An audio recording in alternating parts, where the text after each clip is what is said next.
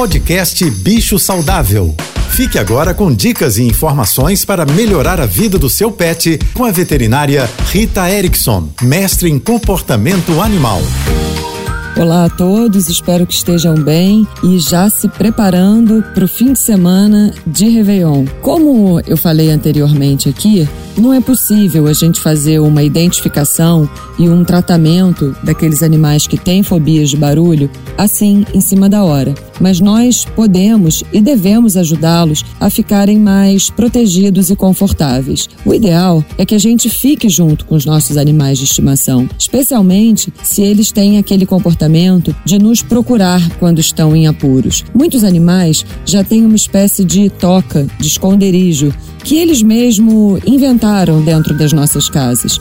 Às vezes é embaixo de uma cama, dentro de um armário e algum esconderijo, digamos assim. O ideal é que eles fiquem nesse local com o máximo de isolamento acústico possível. A gente fecha as janelas, fecha as cortinas e podemos usar uma playlist de música calmante para cães. Elas estão disponíveis em vários lugares na internet, assim como existem horas e horas de vídeo no YouTube que também tem esse som de fundo. Essa música calmante não faz uma mágica, mas a gente tenta isolar o ambiente que o animal está do barulho que está lá fora.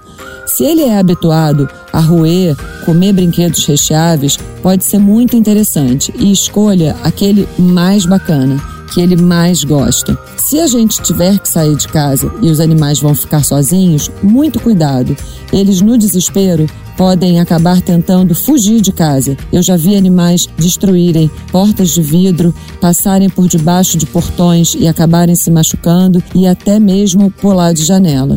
Então, o ideal é deixar esse animal de uma forma bem segura. Se ele puder ir com você e o ambiente do Réveillon for ser pet friendly, amigável para os animais, pode ser uma ótima alternativa. Mas eu gostaria de lembrar aqui: o ideal seria nos prepararmos agora para o fim do ano que vem. Se você ainda não fez isso, as medidas emergenciais podem ajudar.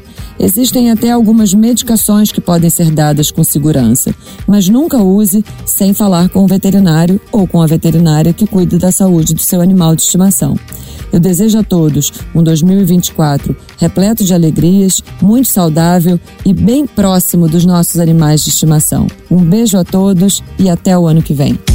Você ouviu o podcast Bicho Saudável.